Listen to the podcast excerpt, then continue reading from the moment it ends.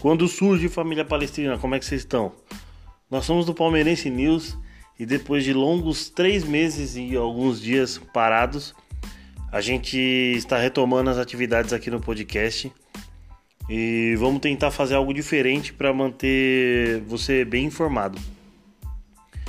Como, como essa pandemia mudou muito a rotina de, de, de muita gente, a gente acabou ficando meio sem tempo para fazer, porque a gente quando começou o podcast, a gente tava a gente tava mais em casa, eu particularmente tava em casa. Aí voltando aos poucos, a gente acabou ficando meio sem tempo de, de, de fazer, de correr atrás das informações, ter tempo para gravar. A gente já tá com o canal lá no YouTube. Tanto é, você aí que não é inscrito lá, vai lá no Palmeirense News Oficial lá no YouTube e coloca a gente lá que tem live de pré e pós-jogo. E a gente tá com o maior orgulho e uma animação tremenda de, de começar o, o podcast de novo. Então, que Deus nos abençoe aí nessa, nessa nova caminhada aí. Tamo junto e, e, e, vamos, e vamos fazer o podcast da Hora do Verdão aí, beleza? Como o podcast é de informação, então vamos de informação. É, vou falar um pouco do histórico de confrontos do, entre Inter e Palmeiras, né? Creio que o, que o Palmeiras perde para o único, o único time brasileiro que o Palmeiras perde é o Internacional, em confrontos diretos, somando todos os jogos e todas as competições. Então, então vamos, vamos de informação histórica do, do, dos confrontos. São 83 jogos com 24 vitórias do Palmeiras, 24 empates e 35 derrotas. É, você vê como, como o Palmeiras é, tem muita dificuldade contra o Internacional. Fez 78 gols e sofreu 109. E esse confronto entre Inter e Palmeiras começou lá em 67, é, 4 de, 12 de abril de, de 67, lá no torneio Roberto Gomes Pedrosa, que o Palmeiras se sagrou campeão. E o primeiro jogo foi lá no Rio Grande do Sul. Foi Inter 2 e Palmeiras 2. Como você vê, como essa, como essa rivalidade já é antiga, né? Primeiro confronto lá em 67, o Palmeiras conseguiu um empate lá no Rio Grande do Sul. O Palmeiras tinha um, tinha um grande time na época, né? Campeão brasileiro do ano. E vamos embora. E agora vou falar um pouco, um, um pouco do último confronto, né? Lá os dados do último confronto que foi, foram esse ano, né? Foram não, foi esse ano, que só foi o, o primeiro turno por enquanto do, do brasileiro. Vamos, vamos ter o jogo de volta agora lá na casa deles. O jogo foi dia 2 de, de setembro de 2020, pelo primeiro turno do brasileiro da Série A. Palmeiras 1, Internacional 1, com gols de Luiz Adriano e Thiago Galhardo. Thiago Galhardo. Vocês lembram bem desse jogo, né? O Palmeiras jogou mal, o Inter veio poupando alguns jogadores e o Inter conseguiu um pênalti bem, bem, bem, bem duvidoso que o VAR acabou acabou validando. O Thiago Galhardo fez, isso já era mais de 45. No ataque seguinte, o Gustavo Gomes fez uma grande jogada cruzou para o Luiz Adriano, pro Luiz Adriano empatar e garantir esse ponto para a gente aí. É bom, vamos falar um pouco da, da, da situação do Inter no campeonato, né? Ó, o Inter está na quinta posição, tem os mesmos 41 pontos que o Palmeiras, com 26 jogos. Lembrando que ultimamente a gente tem que falar muito isso que, que, do time ter ou não ter os jogos todos completos, né? Então o Inter tem todos os jogos completos, tem um jogo pendente e eles têm 11 vitórias, 8 empates e 6 derrotas. E, vem do, e eles vêm de uma vitória em cima do Botafogo, né? Que foi aquele jogo daquela, daquela falta esquisita que o, que o cara do Botafogo cobra para trás e o Yuri Alberto do, do Inter acaba fazendo o gol e o, o juiz vai olhando no VAR lá e acaba validando, validando o gol. Bom, falamos um pouco aí dos históricos, o histórico dos confrontos entre Inter e Palmeiras. É, falamos um pouco da, da situação de como ele está no campeonato. É, o Abel Braga lá, técnico deles, não está num, num, bom momento. Isso, isso vem de, de alguns jogos. Eles não ganharam. Acho que foi o primeiro jogo sem ser. O primeiro jogo do brasileiro que o Abel Braga ganhou foi esse, foi esse último do. Foi esse último que teve contra o Botafogo. que as duas vitórias que eles tiveram na Copa do Brasil contra o América e contra o Boca Juniors na Libertadores, eles acabaram sendo eliminados nos pênaltis. Bom, já falamos um pouco do nosso adversário, da situação toda. E então, bora falar de Palmeiras, né? Na quinta-feira, o Gustavo Scarpa deu entrevista e, e, mencionou, né? E mencionou a valorização que o Abel, que o Abel Ferreira tem tido com ele e, e admitiu que não, que pensaria que não jogaria mais em 2020, né? Então, o Abel Braga tem, tem, tem a mão no, no futebol do Scarpa, né? Tava um jogador desacreditado escanteado um pouco pelo Vanderlei Luxemburgo. O, uh, o Abel Ferreira conseguiu resgatar da confiança para ele e Gustavo Scarpa tem, tem sido muito importante nos últimos jogos. No último jogo guardou, guardou um, um gol na Libertadores contra o Libertar. Em tantos outros jogos aí foi importante, dando assistência na Copa do Brasil, né? Fazendo gol contra o Ceará na Copa do Brasil. Então, que o Scarpa siga na situada aí de, de só bons jogos e ajudar muito o Palmeiras, né, mano? Ele, ele ainda comentou na, na coletiva que o, que o Abel Ferreira treina igual os reservas e os titulares. Então, quando o reserva entra para suprir um, um, um, um, um, suposto desfalque, ele, o reserva, o jogador já sabe o que vai ter que fazer. Então ele dá o mesmo treino e a mesma intensidade para os dois times, para os dois terem, terem ciência do que fazer no campo. E isso ajuda bastante, né? Bom, encerrando essa parte aqui do Scarpa, vamos falar do Luiz Adriano, né? O Luiz Adriano treinou, né? E aí se aproxima do retorno. Como ele participou do aquecimento e do treino técnico, pode ser que ele, que ele jogue aí contra o Inter, né? Que é, um, que é o time que revelou ele, né? Tem um irmão dele aí que é bem engraçadinho nas redes sociais aí. E agora. E agora não tem com o que zoar, né? Fora da Copa do Brasil, fora da Libertadores, então o irmão dele fica meio, meio sem argumento para aparecer nas redes sociais, né? Um abraço aí, irmão do Luiz Adriano. Boa sorte para vocês aí. Agora eles têm que correr atrás do brasileiro, né? Então, bola pra frente. Bom, o Luiz Adriano pode ser que retorne e, e jogue aí no, no, no sábado. E, mas por outro lado, o Patrick de Paula segue de fora e ainda em transição física. Bom, a lesão dele foi um pouco séria, né? É, mais ou menos um mês fora, deve estar tá, deve estar tá na sua fase final de, de recuperação, que, que volte logo e volte, volte do jeito que estava jogando, né? Tava muito bem Patrick de Paula. E dois nomes importantes que ficaram fora das atividades foram Rony e Gabriel Veron. Os dois saíram muito, é, muito desgastados, muito cansados no, no jogo contra o Libertar, então ficaram só fazendo reforço muscular. Então que dê tudo certo aí, eles estejam em campo aí. Para o Palmeiras conquistar mais três pontos aí. E não deixar o G4 nem os líderes desgarrarem. E agora a gente vai falar de uma, de uma possível volta para o Palmeiras, né? O atacante Miguel Borja anunciou nas suas redes sociais que, que não continua mais no Júnior Barranquilha. O time já tinha pedido para o Palmeiras tirar uma. Pedido não. O, o, o time lá de, da Colômbia não, não usaria mais ele porque não tinha direito para exercer a compra. E como o Borja estava já chegando para cumprir suas metas, o, o time não estava escalando ele. O Palmeiras foi e tirou essa, essa, essas metas de, é, de, de exerção de, de compra. E com isso o Borja continuou sendo escalado. O Borja lá tem 36 jogos, 20 gols e 5 assistências. Então provavelmente o Borja estará de volta aí no, no Palmeiras nos próximos dias.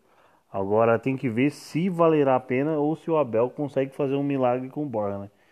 Que o Borja até teve uma, uma boa média de gols, assim, vamos, vamos dizer assim, mas não caiu nas graças da torcida, né? Então vamos, vamos ver o que, que o Abel consegue fazer com ele, ou se ele vem mesmo, né? Vamos ver se o, o, o fim dessa novela aí.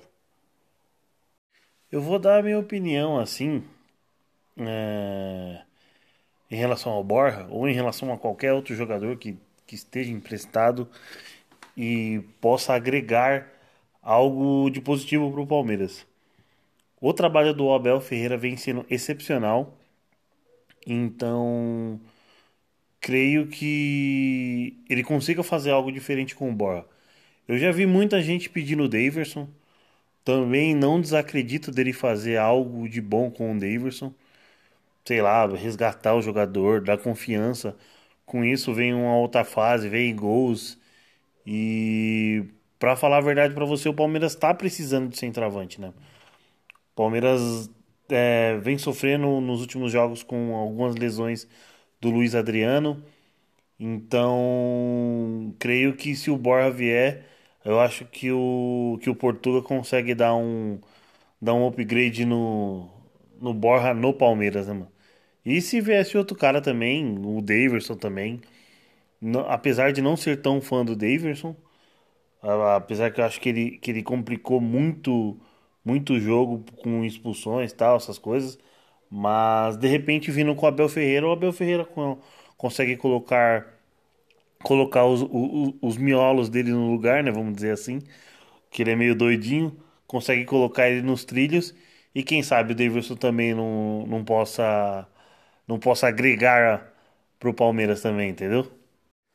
Na sequência aqui eu vou, vou inserir algum, alguns comentários que eu pedi lá pra galera no Twitter, pedi pra galera no WhatsApp.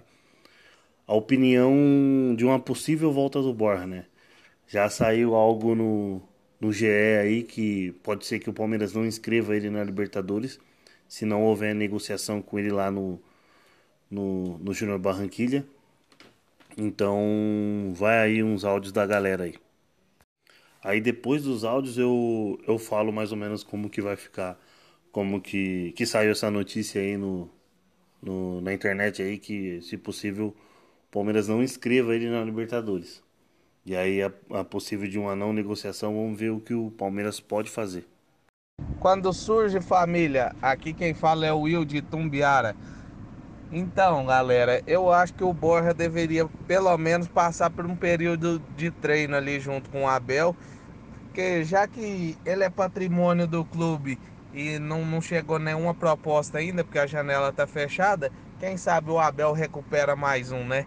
Então, bota o cara para treinar e quem sabe a gente ganha outra opção ali para reserva do Luiz Adriano dentro do nosso próprio elenco.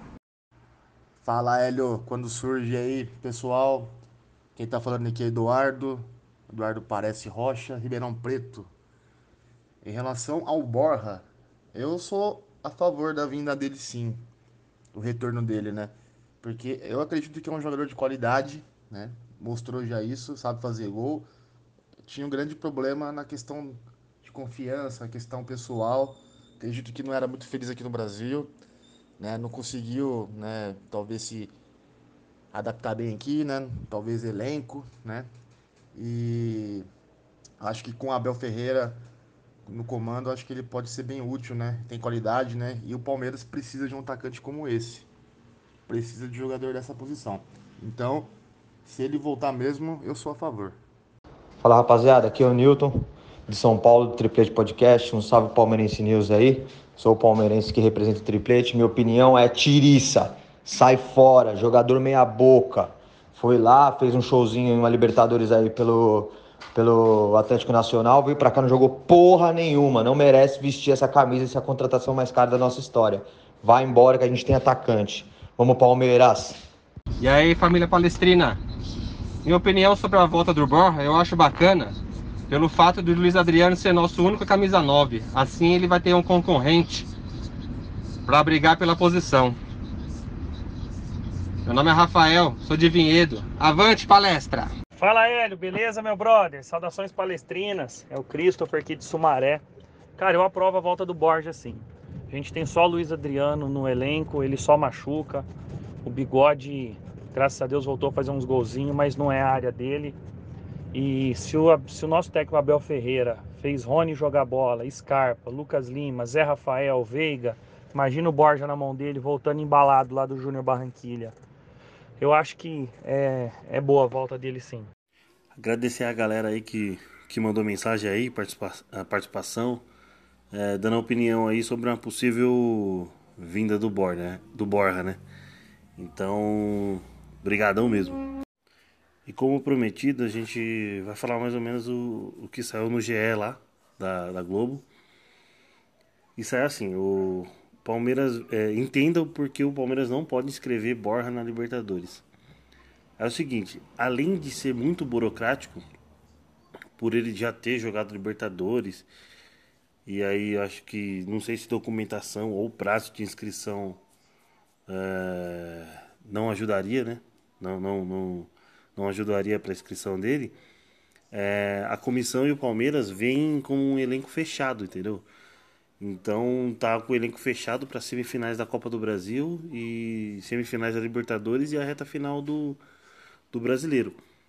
Eu creio que se não houver negociação e ele volte do Júnior Barranquilha, é, ele possa treinar na academia separado até março. Ou faça alguma negociação com o Júnior Barranquilha e estendam mais um pouco esse empréstimo, esse empréstimo lá no, pro time colombiano. Né? Então vamos aguardar aqui no, no que a gente, no, no, no, que se, no que se corre nos próximos dias.